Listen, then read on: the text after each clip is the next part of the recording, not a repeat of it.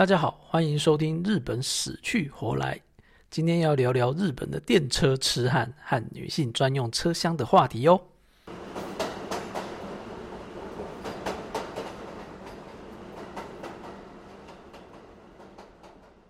在日本搭电车或地下铁的时候，不知道大家有没有注意到，许多车站海报或是车厢内啊，都有痴汉是犯罪行为的警语啊。虽然谈不上铺天盖地，但每次看到这种宣传呢，我都会想到底电车痴汉的情形有多严重啊！所以基于科学的精神呢，我查询了日本警视厅二零一八年的统计资料。啊，因为二零一九跟二零二零的资料还没有出炉哦，所以这一笔资料应该是最新的。这边啊，先介绍一下日本有两条跟痴汉相关的法律哦。一条是迷惑防止条例，用来防止对公众造成显著妨碍干扰的，比方说暴力行为啊，或者性方面的不良行为啊，来维护这个居民的平稳生活。所以像是暴走族啦、拉客啦、发色情传单啊，都算在内，痴汉行为也算。那另外一条呢是强制猥亵罪，譬如说在电车里面对女性伸出咸猪手啊，就属于这一条。那么在二零一八年的统计之中啊，因为违反这个迷惑防治条例而被起诉的人呢，有两千七百七十七人。同一年强制猥亵罪呢，总起诉数到四千两百八十八人。那么在电车中进行痴汉行为的呢，有两百六十六人。换言之啊，大概有百分之六的案发地点是在电车内啊。在日本的 A V 桥段中，电车痴汉是蛮常见的桥段啊。但在日本的现实生活中，电车痴汉在所有的痴汉中算是少数的百分之六嘛，并没有像 A V 里面演的这个，好像到处都是电车痴汉哦。当然，这些数字是指被起诉的，也就是有抓到人的。那日本的女性团体呢，有表示过，根据他们的调查。有遇过痴汉，而且敢勇于跳出来报警的女性，其实是不到一成的。这些人里面呢，有百分之五十五的人会选择忍耐啊，就算了。有百分之三十三的人呢，就觉得说啊，我只要逃离现场就好了。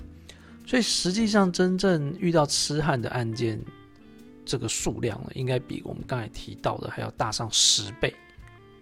透过刚刚讲的内容，大家应该就可以理解为什么车站还有电车上都要贴那些警语了。那么，为了应对这样的状况啊，日本就推出了世界上的第一个女性专用车厢。不过，大家以为女性专用车厢是最近几年的事情吗？其实，距今一百多年前的一九一二年一月三十一日，东京的中央线就出现了女性专用车厢哦。当时呢，叫做富人专用车辆，而提出这个建议的人呢，竟然是一个军人，他正是大名鼎鼎的日本军神乃木希典啊。为什么一个军人可以在女性专用车厢上扯上关系嘞？原来当时乃木啊是这个学习院的院长，而学习院在那个时候已经有女学生了，也就是学习院女学部。乃木希典说啊，当时这些电车在上下课时间啊，会有很多女学生搭乘。由于都是年轻貌美的女孩嘛，实在是太香了。这些班次的电车呢，还有一个外号叫做“花电车”，对，跟花一样漂亮。啊，就有一些塑形不良的男人呐，就会趁这个时候搭车啊，大吃女学生豆腐啊。哎，等等，所以。电车车站一百多年前就有了呀。总之呢，为了保护这些女学生啊，乃木就要求在上下课时间这个时段的电车啊，能够增设女性专用的车厢。不过，女性专用列车也不一定是为了保护女生而设计的哦。像一九二零年神户市电呢，也推出了御妇人专用电车。不过那时候呢，是为了吸引这个女生来购物啊，方便才设计这个专车的。后来啊，这些女性专用电车因为各式各样的原因又消失了。然而，日本人又是怎么去看待这个女性专用列车的呢？根据日本媒体的调查，男女的认同比例啊，当然是女女多男少，也就是说，男人大部分倾向反对，啊，这个反对的比例大概是百分之六十几啊，而女生呢多则多半倾向于支持。重点是这样的做法真的能够降低女性遇到电车痴汉的状态吗？如果根据日本法务省的这个犯罪白书，二零一零年到二零一八年的数据来看，二零一零年到二零一四年哦，就符合我们刚刚介绍的，呃，迷惑防治条例跟强制猥亵的案件呢，确实是逐年下降的。但是到了二零一四年一直到二零一八年这段期间呢？就没有太大的起伏，大概每年都在三百件上下，所以犯罪数并没有明显的减少或是增加。嗯，所以说犯这个痴汉有边际效应哦。那刚刚有提到啊，大部分的男人是反对女性专用车厢的，反对的原因呢，就像车厢明明很挤，然后女性车厢呢有空位或是看起来空空的。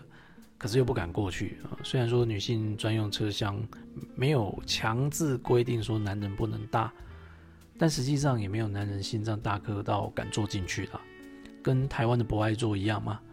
明明大家都可以坐嘛，可是怕尴尬或是怕遇到正义魔人，没有多少人敢坐就是了。再者，女性车厢设计就是把男人当做加害者，把男人当做犯罪预备军。难道就不会有女生对女生痴汉，或是女人对男人痴汉的吗？这也是一种歧视啊！哦，如果说要有女性专用车厢，那应该有男性专用车厢才公平啊。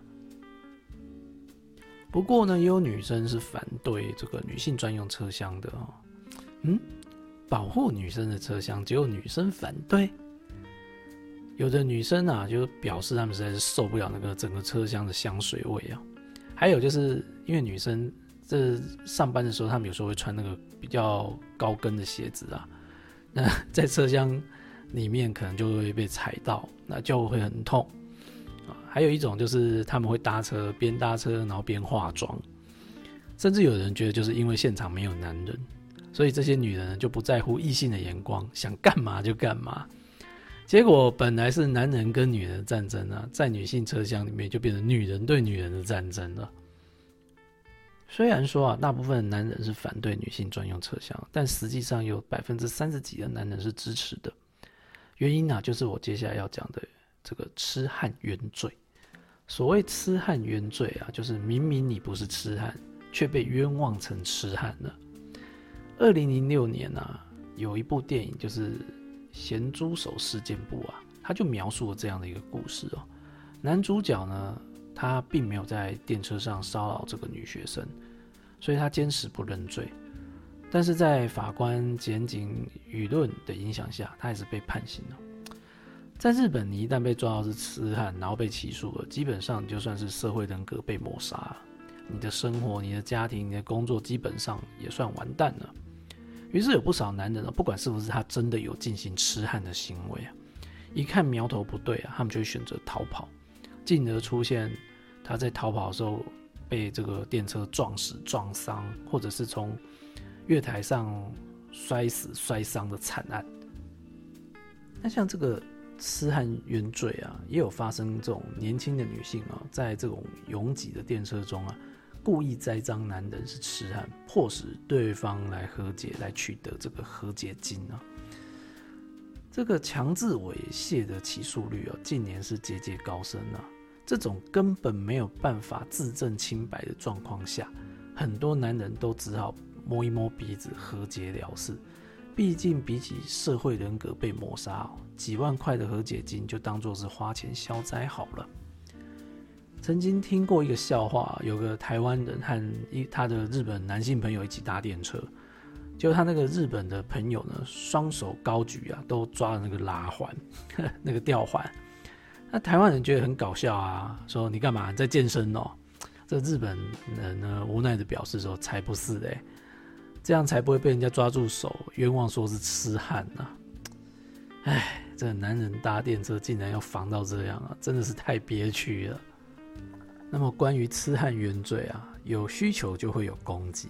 日本的法律事务所啊，就看到这个商机哦，在二零一五年就有律师事务所啊推出了痴汉冤罪保险，每个月啊，你只要花五百九十日币，一旦出了事情哦，四十八小时内的律师费用都是免费的，而且根据这个律师事务所公开的记录啊，他们说呢，只要有客人被抓到了，然后打电话给这个事务所。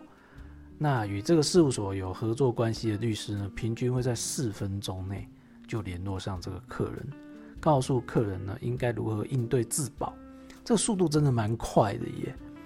虽然后来我查了一下啦，其实平均速那是平均速度哦，最久最久有人是等上二十七分钟，但二十七分钟其实也很短，对吧？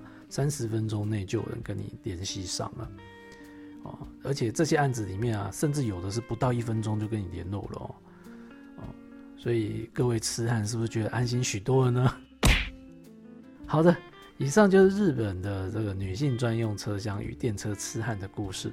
如果你喜欢日本死去活来的话，欢迎订阅、分享和评论哦，拜拜。